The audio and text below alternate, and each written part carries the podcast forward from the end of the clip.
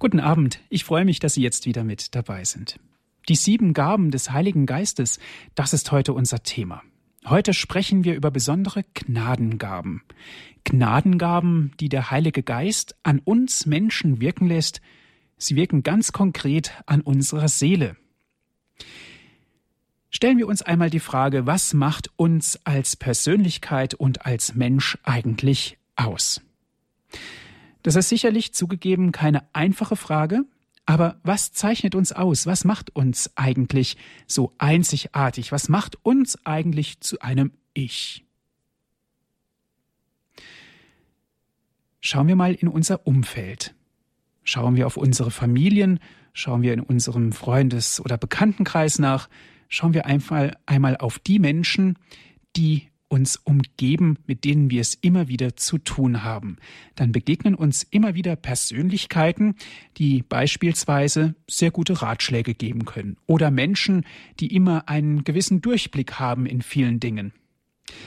Es wäre jetzt zugegeben natürlich vermessen zu sagen, das sind jetzt genau die Gaben des Heiligen Geistes, aber es wird deutlich, dass es um ganz bestimmte Gaben gibt. Wir könnten auch sagen, es handelt sich hier um Begabungen eines einzelnen Menschen. Die sieben Gaben des Heiligen Geistes, das ist heute unser Thema in unserer Credo-Sendung. Wir wollen heute herausfinden, warum es die sieben Gaben des Heiligen Geistes gibt und wie sie in unserem Leben vorkommen. Aus Freiburg ist uns unsere Referent zugeschaltet. Es ist Herr Spiritual Andreas Brüstle. Ich darf Sie ganz herzlich begrüßen, Herr Spiritual. Grüß Gott, Herr Martin. Grüß Gott, liebe Hörerinnen, liebe Hörer. Schön, dass wir heute Abend miteinander verbunden sind und über den Heiligen Geist sprechen. Ein spannendes Thema. Bevor wir loslegen, Herr Spiritual, darf ich Sie zunächst vorstellen. Sie sind Jahrgang 1972. Sie haben Theologie studiert an der Philosophisch-Theologischen Hochschule in St. Georgen in Frankfurt am Main im Jahr 2000 dann das Studium an der Albert-Ludwigs-Universität in Freiburg und im Jahr 2002 war die Priesterweihe in Freiburg und sie waren dann ähm, Schulseelsorger in der Heimschule St. Landolin in Ettenheim und Dekanatsjugendseelsorger im Dekanat Lahr. Und seit dem Jahr 2009 sind sie spiritual im Collegium Borromeum in Freiburg. Wir wollen ja heute über die sieben Gaben des Heiligen Geistes sprechen. Neulich sprach mich im Firmenunterricht, sprachen wir im Firmenunterricht vom Heiligen Geist und da wurde mir die Frage gestellt, ähm, was ist denn eigentlich der Heilige Geist? Das ist natürlich zunächst mal eine Frage, ähm, die für uns, die wir mit diesem Handwerk Theologie, um es mal so auszudrücken, gut betraut sind, sicherlich eine Frage, die wir nicht für selbstverständlich halten dürfen, nicht selbstverständlich beantworten dürfen. Denn der Heilige Geist ist im Grunde genommen ja etwas Unergründliches. Ja, genau, liebe Hörerinnen, liebe Hörer, lieber Herr Martin. Der Heilige Geist ist wirklich etwas ganz Unergründliches und wir brauchen ja auch einige Sendungen, um uns dieser Frage immer wieder anzunähern so beginnen wir heute einfach einmal ein wenig danach zu fragen. Die Kirche sagt ja auch immer, die Frage nach dem Heiligen Geist, letztendlich können wir das nicht ergründen, sondern es ist so etwas wie ein Geheimnis oder da stellt sich auch gleich die Frage, ja, wir haben doch einen Gott, wozu brauchen wir denn eigentlich noch den Heiligen Geist? Aber da sind wir vielleicht schon ein wenig in diesem Thema mit drin, dass der Heilige Geist einfach eine beziehungsstiftende Kraft ist, also Gott in sich ist eine beziehungsstiftende Kraft. Gott mag Beziehung, Gott mag Liebe verschenken. Und so können wir also schon mal ganz grob so in dieser ersten Sendung ein wenig sagen, dass wir also da nicht drei Götter haben, Vater, Sohn und Heiliger Geist, sondern dass es sich da um einen Gott handelt, also um einen Gott für uns, der seine Liebe, seine Beziehung verschenkt in Jesus also der sein Erlösungswerk tut, der uns Heil bringt. Und dann ist es dieser Geist in uns, also das, was wir gerne Heiligen Geist nennen, also dieser Geist in uns, der in uns wirkt, der in uns schafft, der uns Begabungen gibt, wie es zum Beispiel im achten Kapitel des Römerbriefes heißt. Und dann ist es noch Gott Vater, der also der Gott alles in allem ist, so wie es der erste Korintherbrief im 15. Kapitel zum Beispiel sagt, im, Vers 28. Also wir haben es da mit einem Gott zu tun, aber der uns ganz unterschiedlich nahe ist, beziehungsstiftend wirkt, der uns da mit hineinnimmt in diese Liebe und in diese Beziehung. Und da kann man natürlich schon sagen, ja und jetzt, was bringt uns denn eigentlich der Heilige Geist? Dieser Frage wollen wir da ein wenig nachgehen und ich schlage vor in drei Schritten. Also heute einmal ein wenig ein paar Beispiele aus dem Alten Testament. Dann können wir uns zwei der sieben Gaben des Heiligen Geistes schon mal anschauen. Und dann können wir nochmal schauen, da gibt es ja auch viele Lieder um den Heiligen Geist, den Heiliggeist-Hymnus.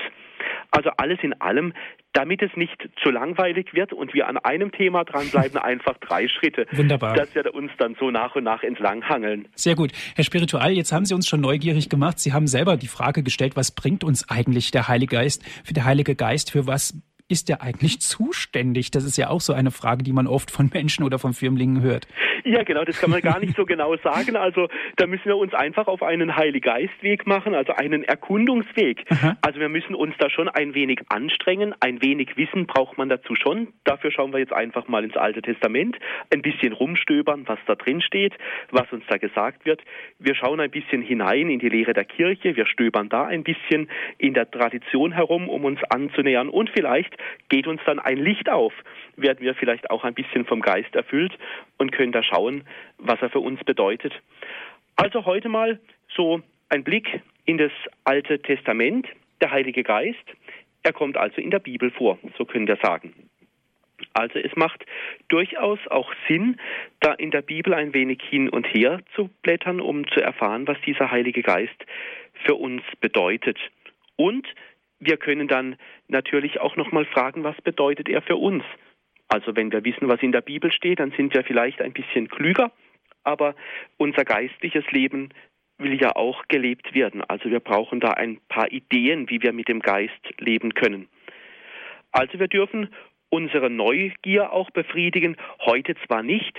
Ich mache es ein bisschen spannend. Das kommt in einer der nächsten Sendungen, wo es dann auch um Bilder geht, wie Taube, Hauch, Wind oder andere Heiliggeistwörter. Also ich würde sagen, steigen wir mal ein ins Alte Testament. Was ist da über diesen Geist gesagt? Was bedeutet das?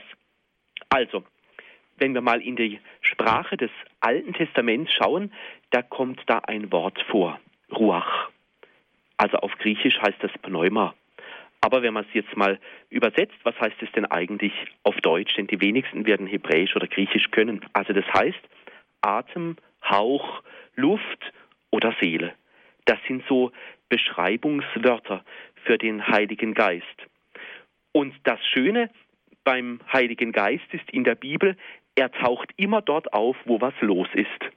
Also dort, wo es ganz markante Geschichten gibt, wo einfach viel Lebendigkeit da ist, wo es ganz intensive Ereignisse gibt zwischen Menschen oder mit Gott, also wo etwas passiert, wo sich Menschen verändern oder wo Menschen spüren, Mensch, ich will mein Leben doch auf Gott setzen. Ich will nicht nur so für mich alleine leben, sondern ich will mein Leben an Gott verschenken. Oder wo Menschen spüren, dass Gott mir ganz nahe ist. Da spricht das Alte Testament also von diesem Heiligen Geist. Und wenn man mal nachzählt, wie viel Mal da dieses Geistwort vorkommt, es ist eine Zahl einfach so als Hausnummer mal genannt, 378 Mal kommt im Alten Testament dieses Wort für Geist Ruach vor. Und zwar immer dort, wo es um die Lebendigkeit geht. Also wo es um ein Lebensprinzip geht, so sagen die Menschen, die sich mit dem Alten Testament ganz gut auskennen, die Theologen. Dort, wo es um ein Lebensprinzip geht, wo etwas lebendig wird, da kommt im Alten Testament dieses Wort Geist vor. Mhm. 378 Mal, Herr Ganz Spiritual, mhm. das ist wirklich wahnsinnig viel. Ja. Da geht es ums Lebensprinzip, haben Sie gesagt. Genau. Können Sie uns ein Beispiel geben? Also so ein äh, Beispiel wäre ähm, bei der Schöpfung also wo es dann heißt, der Geist schwebte über dem Wasser. Das ist ja ein, äh, ein Satz, ein Vers, aus äh, dem Schöpfungsbericht. Also da, wo Gott ins Leben ruft, wo er etwas schafft, wo er will, dass äh, Leben entsteht, da wird dieses Handeln Gottes verknüpft mit diesem lebensspendenden Wort Geist. Also dort, wo Gott handelt, wo Gott ein Wort sagt, da passiert auch etwas Markantes, etwas Wunderbares. Da entsteht Zuwendung, da wird Liebe geboren, da entsteht das Leben. Man kann also auch sagen, ein, ein anderes Beispiel, das wäre jetzt bei der Sinnflut, also im, ähm, bei Genesis im sechsten Kapitel, so um den Vers 3 herum. Da wird Gott als positiver Denker dargestellt. Also als einer, der handelt, positiv denkt und der will, dass es dem Menschen und der Welt gut geht. Das wäre ein anderes Beispiel. Also da bei der Sintflut, da ist es ja so, da schauen die Menschen nur auf sich. Ich bin ich, nur ich zähle und ich will sagen, wo es lang geht. Die Situation der Menschen, wie so oft, bis heute. Also sie wollen nicht das Gute, das sie von Gott bekommen, also das Gott in seine Schöpfung hineingelegt hat, aber Gott denkt anders. Auch dort, wo Menschen sich von Gott trennen, da schenkt Gott seinen Geist, also diese Positivkraft, so kann man sagen, die Sinnflut, also das, was in der Egozentrik, also wenn der Mensch immer nur an sich denkt und der Mensch sich von sich selber und von Gott lossagt, also entfernt, weit weg ist von Gott, das lässt Gott nicht das letzte Wort haben, sondern Gott ist ein positiver Denker mit uns Menschen und mit der Welt. Er schenkt uns seinen Geist und, so sagt es dann auch dieses sechste Kapitel bei Genesis, damit wir neu werden, also dass es gut wird. Machen wir doch gerade weiter. Ein anderes Beispiel. Der Geist wird im Alten Testament immer hier betrachtet, also wie er wirkt. Ein Beispiel aus der Bibel Exodus im 28. Kapitel. Das ist der dritte Vers. Dort heißt es zum Beispiel, dort wo jemand Verstand hat, wo jemand klug ist, wo jemand Krebs hat, wo jemand gute Ideen hat, wo jemand die Welt ganz neu gestaltet, dort wirkt der Geist. Oder ein anderes Beispiel, bleiben wir doch da im Alten Testament, Deuteronomium 31, 31. Kapitel, im dritten Vers. Dort wird der Geist der Weisheit genannt. Was das bedeutet, da kommen wir später nochmal drauf. Der Geist der Weisheit. Einfach so mal als Beispiel genannt. Oder bei den Propheten. Immer dort, wo Menschen ihr Leben ändern, wo Menschen etwas zu sagen haben, wo Menschen auf Gott hinweisen, wo Menschen sagen, nein, ich will mich einfach nicht so damit abfinden, wie die Welt jetzt ist. Also wo Propheten im Alten Testament berufen werden, wo diese Propheten wieder die Welt mit Gott zusammenbringen und zusammendenken, da wird auch vom Geist gesprochen. Der Geist ist also einer, der es fertig bringt, dass wir neue Gedanken denken können, neue Wege. Mhm. Das heißt, der Geist bringt uns eigentlich die Kreativität. Er bringt uns natürlich auch zum Umdenken. Herr Spiritual, wir sagen Geist. Im Grunde genommen müssten wir ja Heiliger Geist sagen. Aber das Wort Heiliger Geist ist meiner Ansicht nach ja auch ein ganz besonderes Wort. Warum sagen wir eigentlich richtigerweise Heiliger Geist? Heiliger Geist sagen wir aus dem Grund, weil es sich um den Geist Gottes dreht.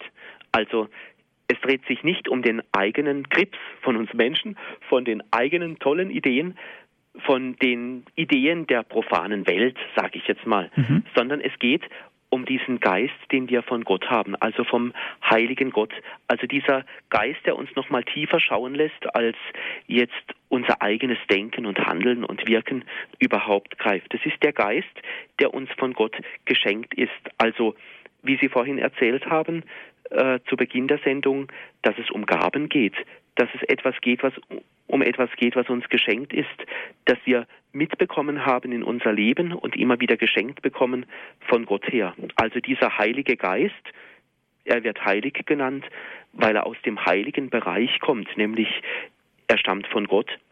Gott gibt uns also vom Himmel her, so sage ich das immer gerne mit seinem Heiligen Geist, auch ein bisschen Nachhilfeunterricht, damit wir zu ihm finden, neue Gedanken haben, auf ihn aufmerksam werden. Also dieser Heilige Geist, der uns vom Himmel her inspiriert, also der uns zum Beispiel hilft, dass wir den Plan Gottes, also was Gott mit unserem Leben vorhat, dass wir spüren, wo Gott uns hinführen will, so im Glauben, dass er da uns eine Kraft in uns hineingelegt hat, die wir finden können, wo wir uns auf den Weg machen können. Mhm.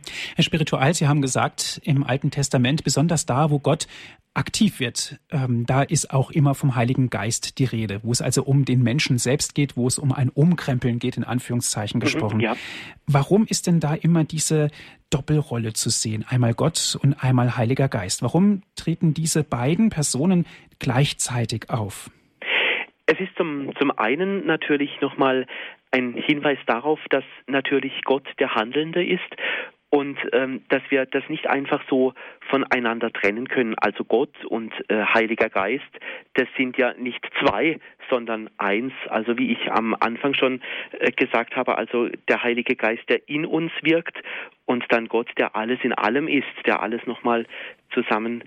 Äh, wir dürfen das also gerne auch zusammendenken, dass wir da, da spüren, dass Gott und Welt nicht einfach so auch getrennt sind. Also wenn wir von Anfang an auf den ersten Seiten der Bibel schon lesen dürfen, dass da Ruach, der Geist Gottes, da auf der Erde in der Welt vorhanden ist, dann ist es ja auch ein schönes Zeichen, dass Gott von seinem Geist in die Welt hineingibt, dass diese Welt etwas mit Gott zu tun hat.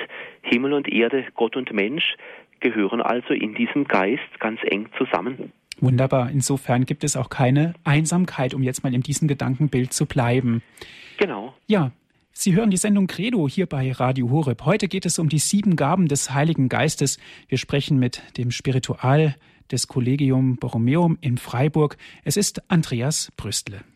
Veni creator spiritus, mentes dorum visita, in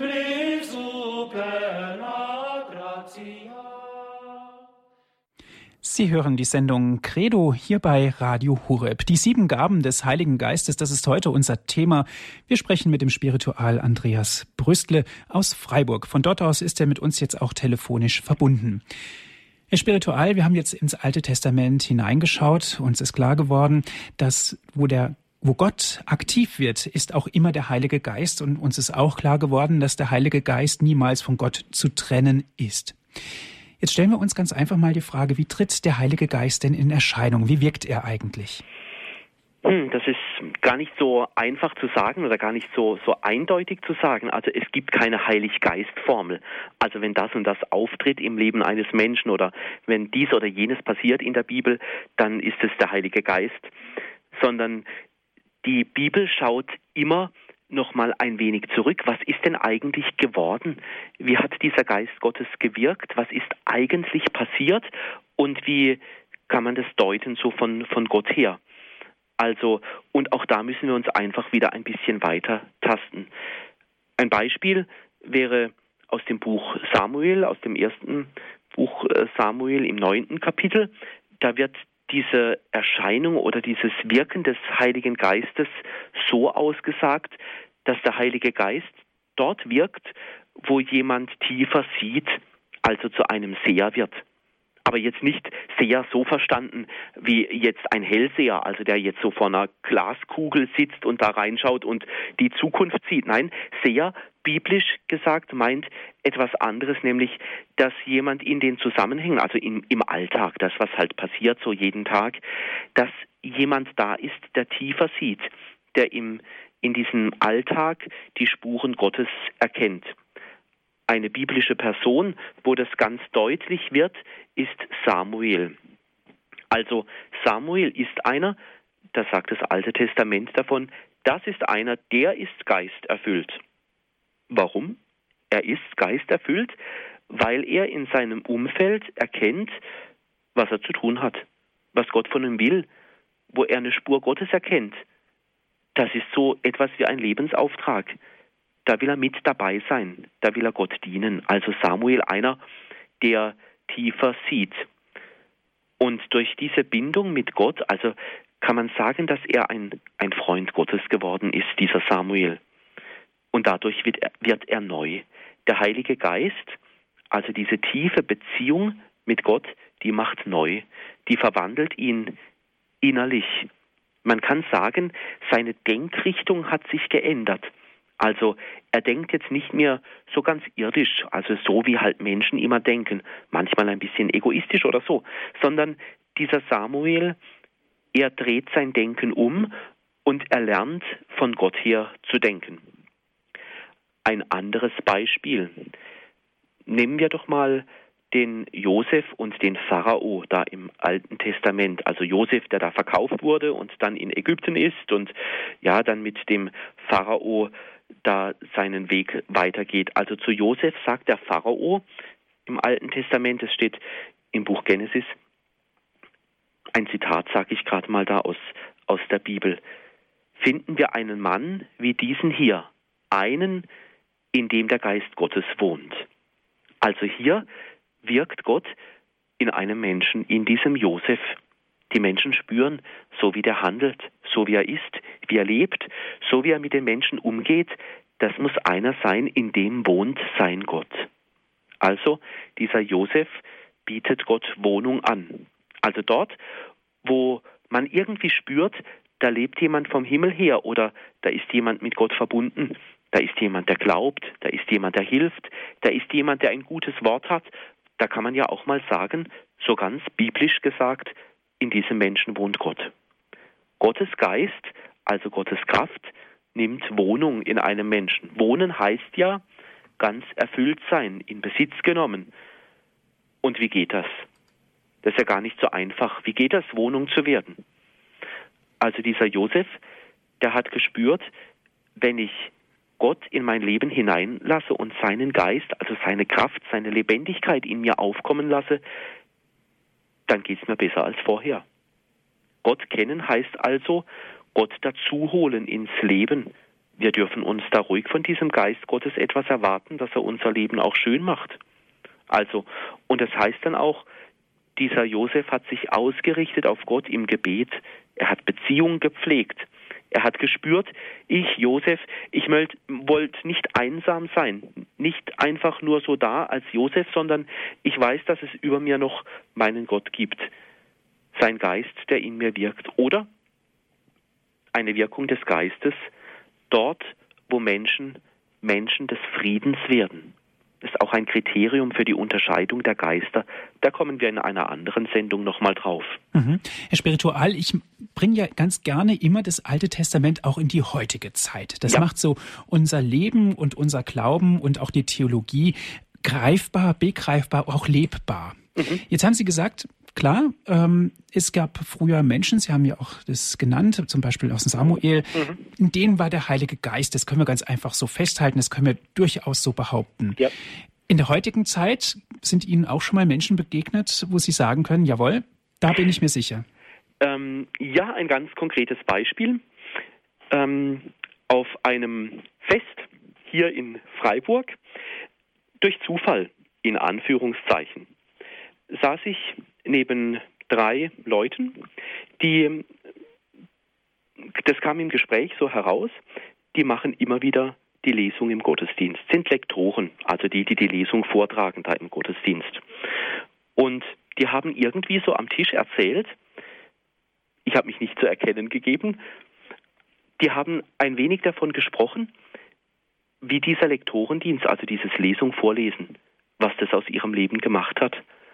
Und es war ganz schön, also da war Musik und Trubel und hin und her, aber die haben erzählt, wie dieses Wort Gottes sie über einige Zeit verwandelt hat. Also das waren Leute so Anfang, Mitte 40 schätzungsweise. Und die haben da inmitten auf einem Fest erzählt, wie das Wort Gottes sie geprägt hat. So in einem lockeren Gespräch. Geisterfüllte Menschen, da würde ich zum Beispiel so ein richtig geisterfüllter Mensch ist für mich momentan Papst Franziskus. Also einer, wo man spürt, das, was dieser Papst lebt, das hat ganz viel mit der Bibel zu tun. Das hat ganz viel von dem, mit dem zu tun, was Jesus auch gemacht hat, das Leben mit den Armen zu teilen. Oder da ist einer, der darauf verzichtet, was er Großes leisten könnte oder wie er groß in Szene kommt, sondern in aller Bescheidenheit tritt er auf das erinnert mich an diese Menschen aus der Bibel, wo der Geist Gottes gewirkt hat. Oder ich erinnere mich oder ich denke dabei an ganz viele Mütter oder ich denke an Alleinerziehende, die in einer ganz alltäglichen Sorge um die Kinder einfach sich darum kümmern, dass dieses Leben gut wird, dass es gelingt. Also wo etwas von dieser lebensschaffenden Kraft in diesen Alleinerziehenden, in diesen Müttern, in diesen Vätern einfach da ist, wo man spürt, Leben geht weiter. Und ich möchte es gerade verknüpfen mit einem Bild nochmal aus dem Alten Testament, aus dem Buch Nummer im elften Kapitel. Das ist da, wo die 70 Ältesten um Mose sind. Also Gott teilt seinen Geist aus. Es ist nicht so, dass, dass man den Heiligen Geist für sich gepachtet hat. Dieser Geist, der war Mose geschenkt. Jetzt kann ja Mose sagen, diesen Geist, den behalte ich für mich, den schließe ich in meinem Herzen ein. Aber nein, er merkt, diese Liebeskraft, diese Beziehungskraft von Gott her, dieser Heilige Geist, der will dorthin, überall hinkommen. Und er merkt, Menschenskinder, ich schaffe das nicht allein. Ich brauche noch andere, die helfen. Und deshalb werden diese 70 Ältesten erwählt. Ich glaube, um uns herum sind viele solche 70 Älteste die durch ein gutes Wort einfach die Liebe Gottes aufflammen lassen. Oder ich denke an die Menschen, zum Beispiel hier aus dem Priesterseminar, wo immer wieder einige Studenten in ein Seniorenwohnheim gehen und mit älteren Menschen einfach reden, sie besuchen, für sie da sind. Da spüre ich, dass in diesen Studenten der Geist Gottes so lebendig ist, dass sie diese Lebenskraft so in manche einsame Lebensgeschichte hineintragen. Dass sie dort bei Menschen, die vielleicht keine Worte mehr finden, weil sie wortkarg geworden sind, wieder neue Worte, die vom Leben oder von der Hoffnung erzählen, herauslocken. Das ist für mich so ein Beispiel aus der Studentenszene, wo Menschen plötzlich diesen Geist Gottes aus der Bibel lebendig werden lassen. Mhm. Wenn wir uns also in unserem Umfeld umschauen, begegnen uns, liebe Zuhörer, viele, viele Menschen, wo wir behaupten dürfen, da ist was, da tut sich was auf, die haben den Weitblick. Das sind einfach Menschen, die vielleicht auch durchdrungen sind durch das Gebet. Genau, ja. Also zum Beispiel, dass dieser Geist Gottes dann plötzlich wie eine Kettenreaktion wirkt. Also wo, wo Menschen jetzt meinetwegen das Wort Gottes lesen und merken, ich behalte es nicht für mich, ich spreche dieses Wort weiter oder ich beginne aus diesem Wort Gottes zu leben. Oder ich denke an viele Menschen, die jeden Tag ganz treu das Wort Gottes lesen oder dann einmal schauen, wie kann ich dieses Wort heute umsetzen. Und am Abend des Tages dann zurückschauen auf den Tag und schauen, wie hat jetzt dieses Wort, wie hat der Geist Gottes in mir gewirkt? Was hat der Geist Gottes aus mir gemacht? Der Heilige Geist, er will Kettenreaktionen auslösen. Kettenreaktionen der Liebe, des Friedens, Kettenreaktionen, wo Gott überall hinkommt. Mhm. Herr Spiritual, wir sprechen ja über die sieben Gaben des Heiligen Geistes. Jetzt kurz, bevor wir die Zuhörer einladen anzurufen, vielleicht, warum heißt es denn sieben Gaben und nicht neun oder zehn? Und vielleicht können Sie uns die sieben Gaben kurz aufzählen. Über zwei, die Weisheit und die Einsicht, das habe ich jetzt schon vorweggenommen, werden wir dann gleich noch intensiver eingehen. Also, warum heißt es denn sieben Gaben des Heiligen Geistes? Ja, genau. Wir können uns natürlich fragen, warum denn sieben oder warum nicht äh, 27,5 oder so. Aber es sind sieben Gaben. Diese sieben Gaben, bevor ich sie kurz erkläre oder warum es zu dieser Zahl sieben kommt, ich sage die Gaben vielleicht gerade einmal. Es ist die Weisheit, Einsicht, Rat, Stärke, Erkenntnis, Frömmigkeit, Gottesfurcht. Also das waren jetzt sieben Gaben. Was heißt das Wort Gaben? Was ist eine Gabe? Da müssen wir auch wieder in eine Fremdsprache reinschauen, nämlich ins Griechische. Dort heißt Gabe nämlich Charis. Also das heißt so viel wie Gabe oder Geschenk, also eine Gabe vom Geist Gottes. Eine dieser Gaben, das sind Geschenke des Himmels. Der Geist Gottes, also er beschenkt uns. Es ist die Schenkkraft, so kann man sagen. Gott gibt uns etwas und diese Gaben, die wollen uns hilfreich sein, die wollen uns nützen in unserem Leben. Die wollen uns nützen, damit wir mehr zu Menschen werden, damit wir mehr wir selber werden und mehr zu Menschen werden, die, die man erkennt als Menschen, die von Gott her leben, also Geschenke des Himmels. Jetzt die Zahl 7. Was bedeutet das? Es gibt ja eine Zahlensymbolik. Es gibt verschiedene Zahlen, die mit bestimmten Themen besetzt sind. Also wie kommt es zu der Zahl 7? Die Zahl 7, die wird auch die heilige Zahl genannt, weil sie setzt sich aus zwei Zahlen nämlich zusammen, aus 4 und aus 3. Also 3 plus 4 ist 7. Also 4, das ist in der uralten Zahlensymbolik, ist das die Zahl für die Welt. Und 3, das ist die Zahl für Gott. 3 plus 4, 7. Also, das will sagen in dieser Zahlensymbolik, dass Gott und Mensch ganz zusammengehören. Gott, also diese drei, diese Zahl drei, ist in sich Beziehung. Gott ist nicht einsam. Gott will nicht einsam sein, sondern er will seine Gemeinschaft verschenken. Und wohin verschenkt er diese Gemeinschaft? Zahl vier hinein in die Welt, zu uns, in unsere Lebenszusammenhänge, an unseren Arbeitsplatz. Dort will Gott wirken, dort will Gottes Geist lebendig werden. Und da hat man dann in der Bibel geschaut, welche Gaben des Geistes sind es dann und man kann sie so auf sieben dann reduzieren oder die sieben Hauptgaben des Heiligen Geistes, wo wir uns dann jetzt dann nochmal gleich zwei Gaben anschauen können. Schauen wir uns doch einfach einmal diese eine Gabe an, nämlich fangen wir an mit dem Geist der Weisheit. Weisheit, das ist ein ganz altes Wort, ganz, ganz altes Wort, und zwar ein Wort für Wissen. Aber nicht nur so ein Wissen, wo man sich jetzt halt irgendwie was aneignet, also so wie wenn man Vokabeln lernt oder irgendwelche Rechenformeln, sondern Weisheit meint ein Wissen, das die Zusammenhänge, also alles Zusammenhänge der Welt zusammensieht. Also nochmal viel mehr sieht als das, was man sich aus Büchern aneignen kann. Also der Mensch, der spürt ja oft, dass es über das, was er selbst weiß, noch ganz viel mehr gibt. Nennen wir doch mal den Paulus, machen wir mal einen kleinen Hopser ins Neue Testament, wenn er von, von der Weisheit spricht im Kolosserbrief oder im Epheserbrief oder auch im Römerbrief. Also dort wird Weisheit immer in Verbindung gebracht, gekoppelt mit der Erkenntnis des Weges Gottes. Wer weise ist, wer die Gabe der Weisheit hat, der kann den Geist Gottes erkennen. Also keine Erkenntnis, die man aus sich selber hat, die man sich selber zurechtgebastelt hat, sondern eine Weisheit, wo man spürt, das habe ich jetzt gar nicht von mir, sondern da ist mir eine Gabe geschenkt von Gott, eine Einsicht, eine Weisheit, dass ich da das besser erkennen kann. Der Durchblick, der zündende Funke, kann man vielleicht sagen. Der Mensch, der Gott in sein Leben also hineinnimmt, ihn erkannt hat, der ihn kennengelernt hat, der glaubt, der hat also eine Erfahrung der Weisheit gemacht.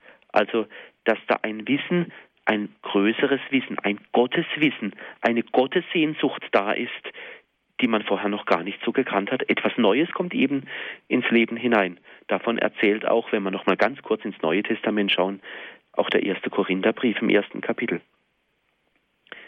Also zum Beispiel hat Jesus Gott so in sich aufgenommen, dass Jesus die Wege Gottes versteht, also dass, dass er versteht, ich will barmherzig sein zu den Leuten. Ich will, dass die Menschen heil werden und dann, dann will ich heilen. Also er hat so eine Weisheit bekommen, ein so tiefes inneres Wissen wie kein anderer. Ich kann Gottes Wege und Gottes Weisheit erkennen. Aber wie?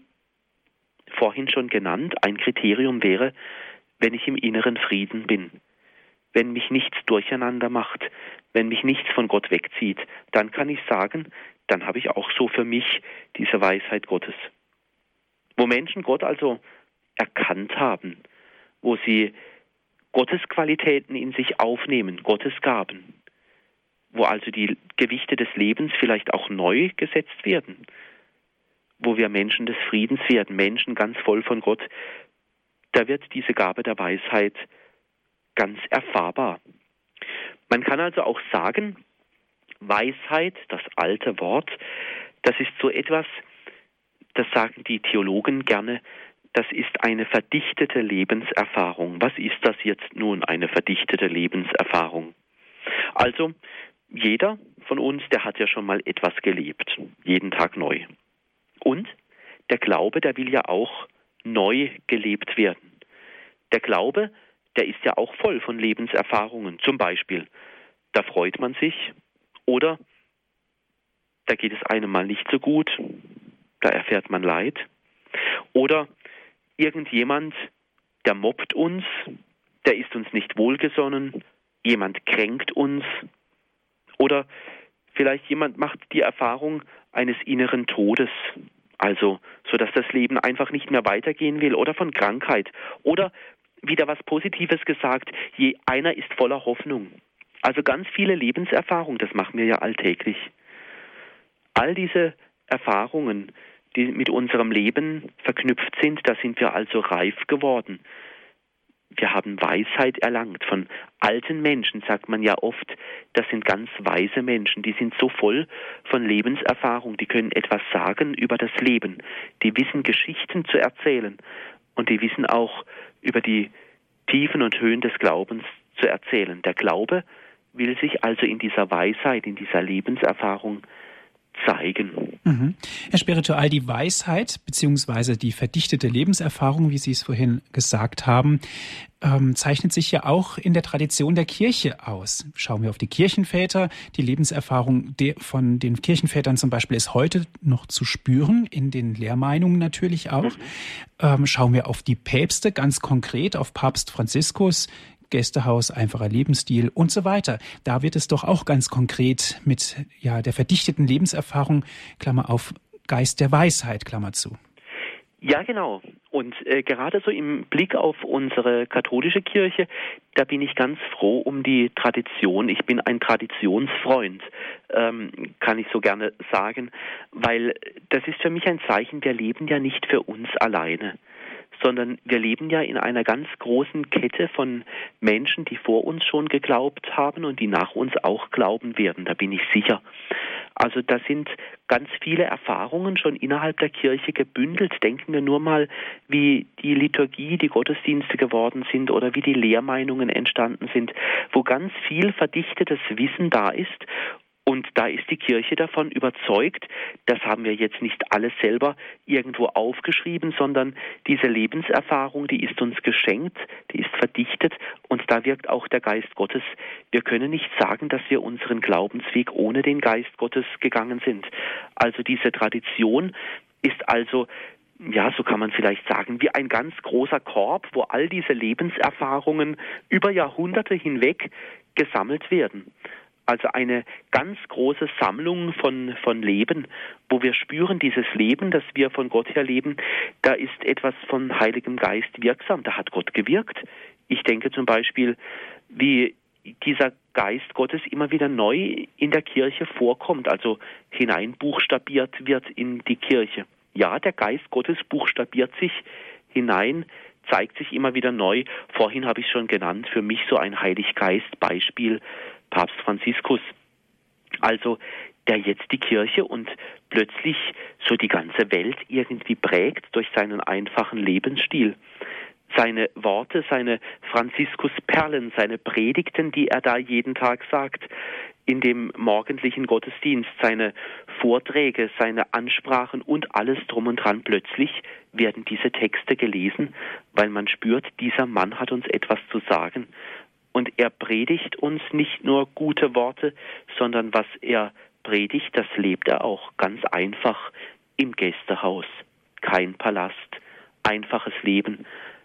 Er will etwas leben von diesem Geist Gottes, der Beziehung schafft, mit anderen zusammen sein, austauschen. Wie glaubst du? Was ist deine Hoffnung für die Kirche? Was ist dein Beitrag? Das sind doch Heiliggeist-Kriterien. Also einer, wo man spürt, wenn man seine Sachen liest oder wenn man schaut, wie er lebt, da schmeckt das Leben nach Gott. Mhm. Gabe der Weisheit, das ist es. Jetzt gibt es eine weitere Gabe, Herr Spiritual, und zwar die Gabe der Einsicht. Die Gabe der Einsicht. Mhm. Ja, machen wir einfach weiter mit ja. der zweiten Gabe. Einsicht, das heißt ja zunächst mal ein anderes Wort für Einsicht, würde ich mal sagen, ist Verstehen von Zusammenhängen. Also, dass ich etwas blicke, dass ich etwas auf die Reihe kriege, dass ich Einsicht habe. Was jemand erkennt, also wenn jemand zum Beispiel etwas Neues gelernt hat oder erfahren hat, dann übernimmt das ja jemand in sein Leben. Ich mache ein Beispiel. Fahrradfahren. Also als ich so als kleiner Bub Fahrradfahren gelernt habe, dann habe ich halt irgendwann mal gelernt oder die Einsicht gewonnen, dass ich mich halt nicht zu weit rechts oder zu weit links auf dem Fahrrad so rüberlehnen darf, denn sonst klappt es nicht mit dem Fahrradfahren. Ich muss also irgendwie schauen, dass ich eine Balance bekomme. Oder wenn ich eine Sprache lerne und dann immer wieder die neuen Vokabeln so in mich hineinpauke, habe ich ja auch eine Einsicht. Und diese vielen Wörter, die kann ich dann irgendwann mal zusammensetzen. Also es ist so ein Zusammensetzen von Leben, Zusammensetzen von unterschiedlichen Erfahrungen, das meint Einsicht.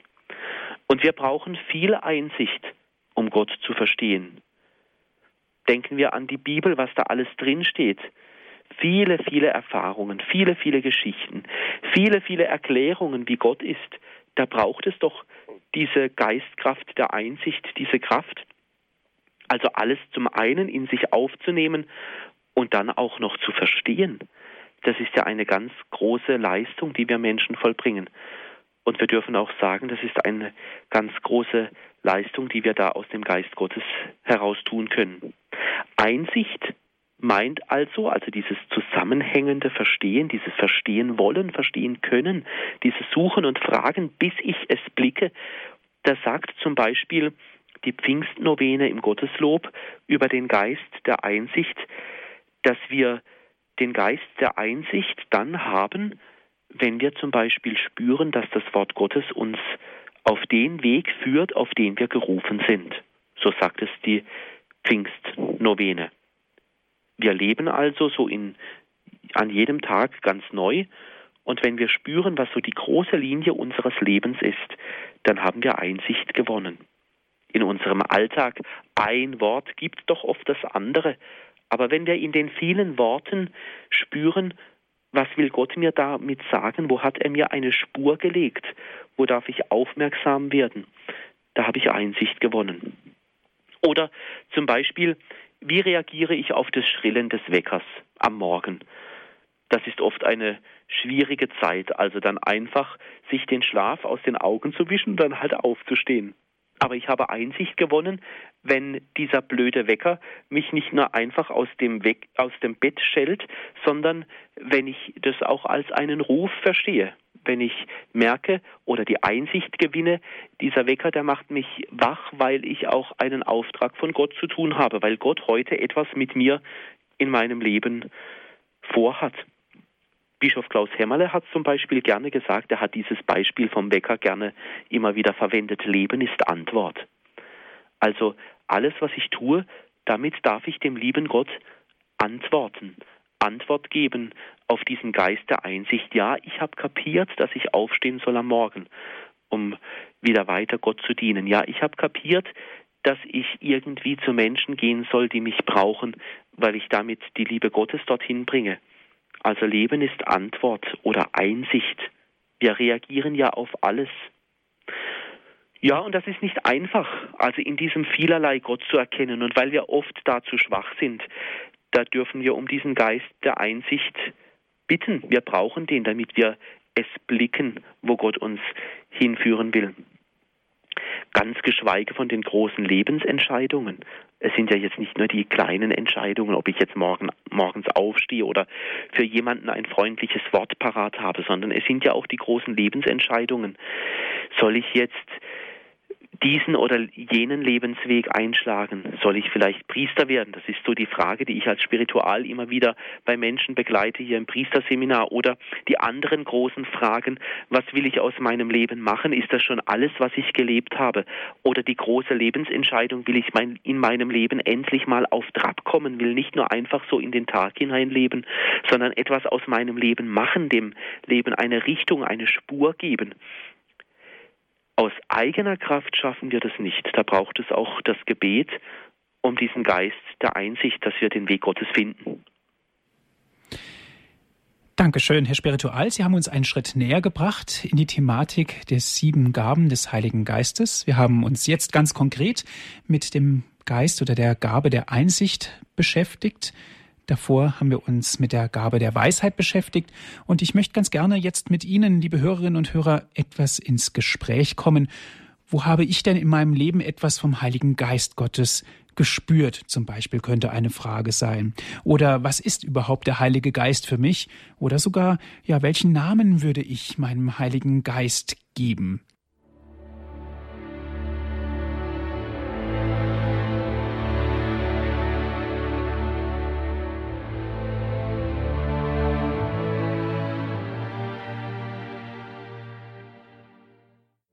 Sie hören die Sendung Credo hier bei Radio Horeb. Mein Name ist Andreas Martin. Heute sprechen wir über die sieben Gaben des Heiligen Geistes. Herr Spiritual, eine erste Hörerin darf ich begrüßen. Es ist Schwester Gerlinde aus Dernbach. Grüß Gott, Schwester.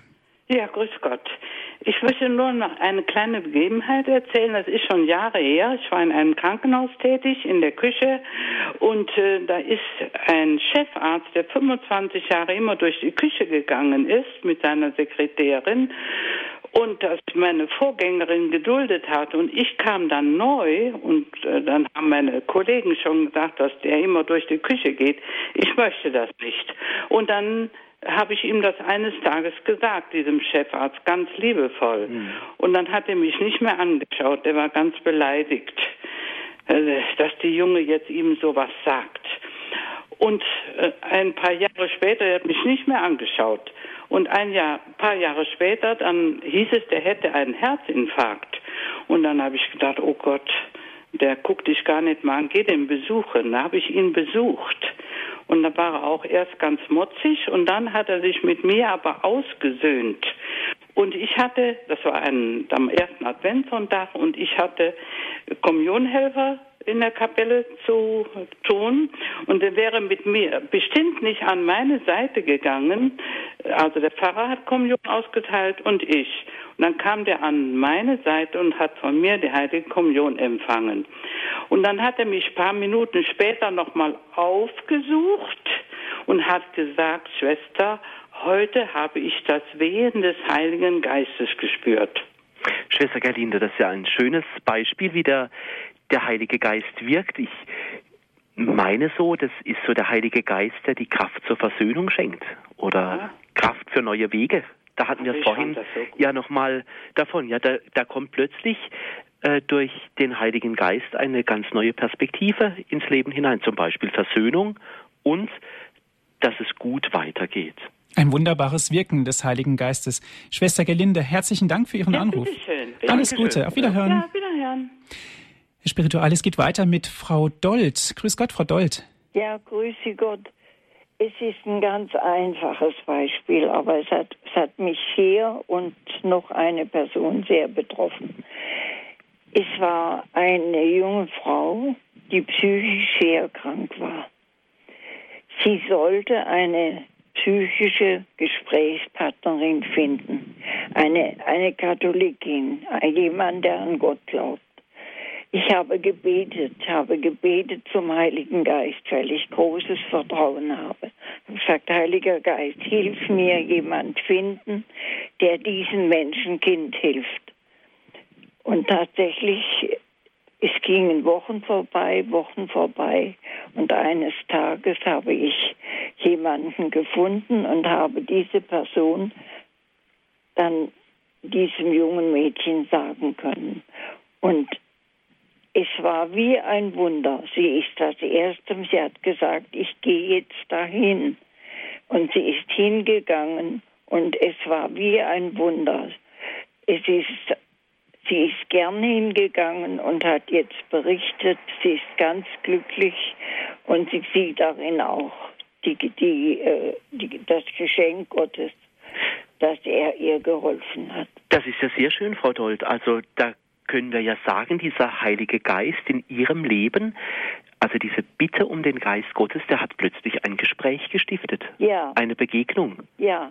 Und zwar eine ganz wichtige Begegnung, denn mhm. dieser Mensch muss wieder auf einen neuen Weg geführt werden. Mhm. Der Heilige Geist, der Gesprächsstifter, der aus Isolation herausruft, der Heilige Geist, der auch Menschen zusammenführt. Das ist so, kann man so sagen, ist es Ihre Erfahrung mit dem Heiligen ja, Geist? Das ist meine Erfahrung mhm. und ich mhm. werde weitermachen. Ich werde weiter aufmerksam sein wo gibt es Menschen, die suchen, die suchen, die suchen. Mhm. Und danke Ihnen für Ihren Vortrag. Gerne. Dankeschön, Frau Dold, für Ihren Anruf. Alles Gute. Ja. Ah, danke sehr. Herr Spiritual, Frau Dold sucht und macht weiter, macht weiter. Das waren Ihre Worte, die sie gerade gesagt hat. Herr Spiritual, wie können wir uns unsere Antennen nach dem Heiligen Geist richten? Wie können wir vielleicht auch die Menschen, die mit der Kirche nicht allzu viel zu tun haben, dennoch, wenn sie es wollen, ihr Verstand, ihr Wissen so danach richten, dass sie den Heiligen Geist in gewisser Hinsicht erfahrbar machen können? Ja, die Antennen ausrichten, das heißt zum einen mal, denke ich, so, wie wir es gerade auch ähm, gehört haben, die Bitte um den Heiligen Geist. Also auch den Heiligen Geist einladen, dass er in unser Leben hineinkommt und den Heiligen Geist auch zu bitten, ja, führ mich dorthin, wo, wo du mich haben willst. Und wenn ich an die Kraft des Gebetes glaube, dann denke ich auch, wird der Heilige Geist mich dahin führen, mit den Menschen zusammenbringen, die mich brauchen. Er wird mir dann auch die richtigen Worte geben. Also da müssen wir uns auch nicht viel überlegen, sondern er wird mir dann sagen, was in diesem oder jenem Moment äh, richtig ist. Mhm. Ich denke da auch immer wieder auch an den Heiliggeist-Hymnus, den wir vorhin da gehört haben, in der lateinischen Fassung. Ich denke da, wenn ich gerade mal den, den Heiliggeist-Hymnus ein, eine Strophe vorlesen darf, wo es da heißt, komm, Heiliger Geist, der Leben schafft, erfülle uns mit deiner Kraft. Dein Schöpferwort rief uns zum Sein. Nun hauch uns Gottes Odem ein. Das ist so eines meiner Lieblingsgebete, das ich immer gerne auch am Morgen bete. Also vielleicht eine Gebetseinladung im Gotteslob steht dieser Heiliggeist-Hymnus bei der Nummer 241. Eines meiner Lieblingsgebete. Es vergeht fast kein Tag, wo ich das nicht am Morgen bete, weil komm, Heiliger Geist, heißt es da in der ersten Strophe. Also komm, also Gott soll kommen mit seinem Geist. Ich will ihn einladen in mein Leben. Das darf ich ja auch sagen beim Beten dieses, dieser Strophe. Komm in mein Leben, ich lade dich ein. Komm doch, ich brauche dich doch für das, was den Tag über vor mir liegt. Wenn du nicht da wärst, Heiliger Geist, dann, dann wäre der Tag anders. Und auch Hauch Odem ein, das heißt, er soll uns lebendig machen, am, am Leben, am täglichen Leben erhalten bleiben. Genau, ja. Mhm. Also so wie, wie wir vorhin schon davon gehabt haben, dass dieser, dieser Geist Gottes, dieser Hauch, diese, diese Beseelung, diese, diese Kraft Gottes äh, über der Schöpfung äh, schwebt, so darf dieser Geist Gottes auch in mein Leben hineinkommen, mhm. damit ich neues Leben schaffen kann, also Menschen kreativer mache oder Menschen besser verstehe. Ja. Es geht weiter, Herr Spiritual, mit Frau Schnieter. Grüß Gott, Frau Schnieter. Grüß Gott was ich erzählen will, ist schon im Jahr 1940 geschehen. Ich bin jetzt 90 Jahre alt und war damals äh, 18 mhm. und äh, habe äh, auf der deutschen Arbeitsfront arbeiten müssen, mhm. mhm. weil ich äh, eine gute Handelskammerprüfung gemacht hatte, mhm. hat man mir angeboten, dass ich äh, auf der deutschen Arbeitsfront äh, arbeiten darf. Ja. Ich habe dann gesagt, ich möchte in die Industrie gehen, weil ich gewusst habe, das ist ja ganz unmöglich, dass die mich halten können. Ich war Jugendführerin, ich war nicht im BDM, ich war äh, vom Elternhaus her also ganz schwarz. Und dann, äh, ja, musste ich die Stelle aber annehmen. Die haben mir gesagt, dann bekommen sie überhaupt keine Stelle und es war damals sehr rar, die mhm, Stellen. Mhm. Aber äh, ich habe mich mit dem Pfarrer, dem ich äh, seine Büroarbeiten gemacht habe nebenher, äh, verabredet und der hat gesagt, entweder du wirst jetzt einfach äh, wirst in BDM gehen und wirst wieder mit dem Strom schwimmen oder man wird dich rausschmeißen. Mhm. Ich wusste, dass ich also auf keinen Fall äh, äh deswegen in BDM eben eintreten wollte.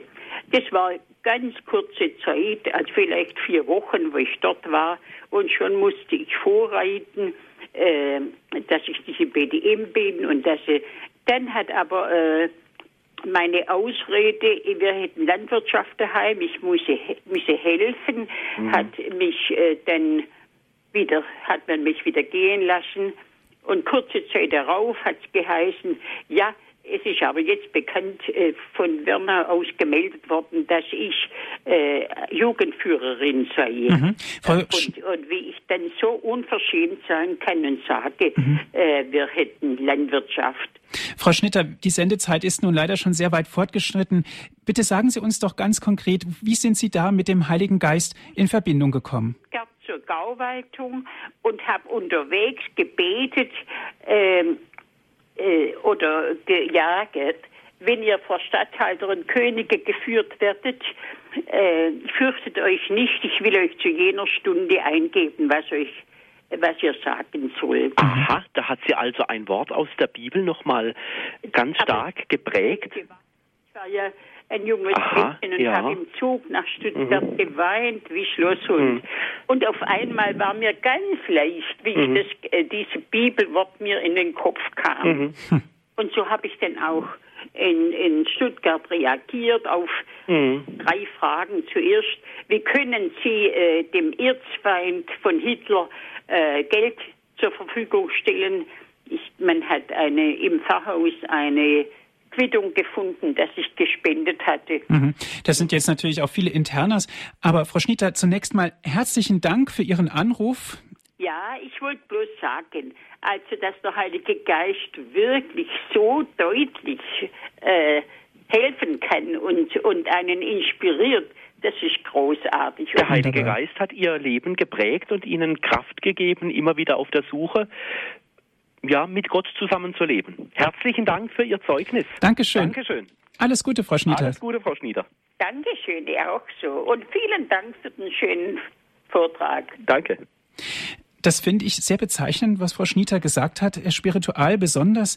Ähm, der Aus, der, die Aussage, dass man sich äh, eigentlich keine Gedanken machen darüber soll, was jetzt ich sagen soll, was mit mir geschieht, sondern genau zu dem Augenblick, so wie sie es auch zitiert hat aus der Bibel, da ist wird's ganz aktuell und da gibt mir der Heilige Geist die richtigen Worte.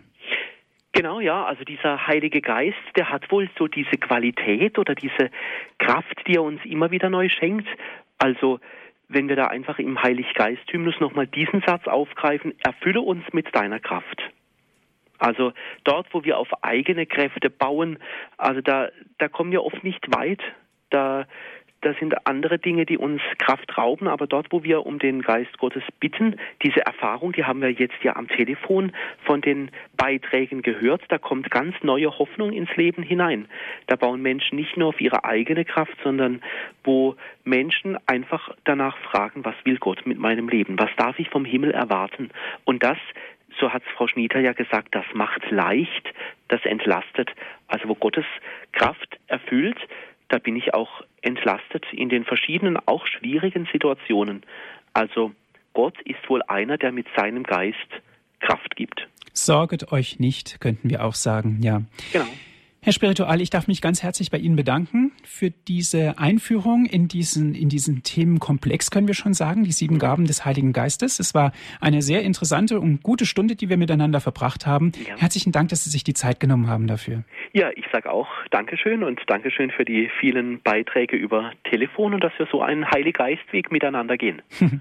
Danke auch an Sie, liebe Zuhörer, dass Sie mit dabei gewesen sind. Wie immer gibt es diese Sendung auch zum Nachhören auf CD. Rufen Sie unseren CD-Dienst an und wir schicken Ihnen kostenlos einen CD-Mitschnitt zu. Die Telefonnummer von unserem CD-Dienst lautet 08323 9675120. Noch einmal 08323 9675 120. Wenn Sie von außerhalb Deutschlands anrufen, 0049 vorab wählen. Weiter geht's mit 8323 9675 120. Einfach gilt es, können Sie auch die Sendung auf den Computer herunterladen als MP3-Format.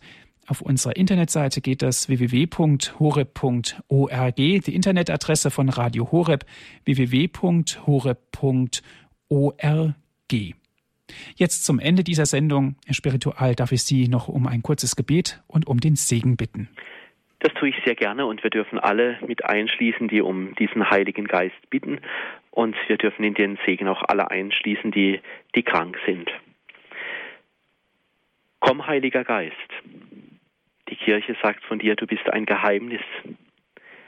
Und doch dürfen wir uns immer wieder dir annähern, wenn Menschen friedvoller werden, wenn Menschen lebendiger werden, wenn Menschen ganz mit dem Himmel verbunden sind. Komm, Heiliger Geist, mach uns lebendig, mach uns offen für die Menschen. Und so segne uns und alle, die in unserem Herzen einen guten und festen Platz haben und alle, die diesen Segen brauchen, der gute und treue Gott, der Vater und der Sohn und der Heilige Geist. Amen. Es verabschiedet sich Ihr Andreas Martin.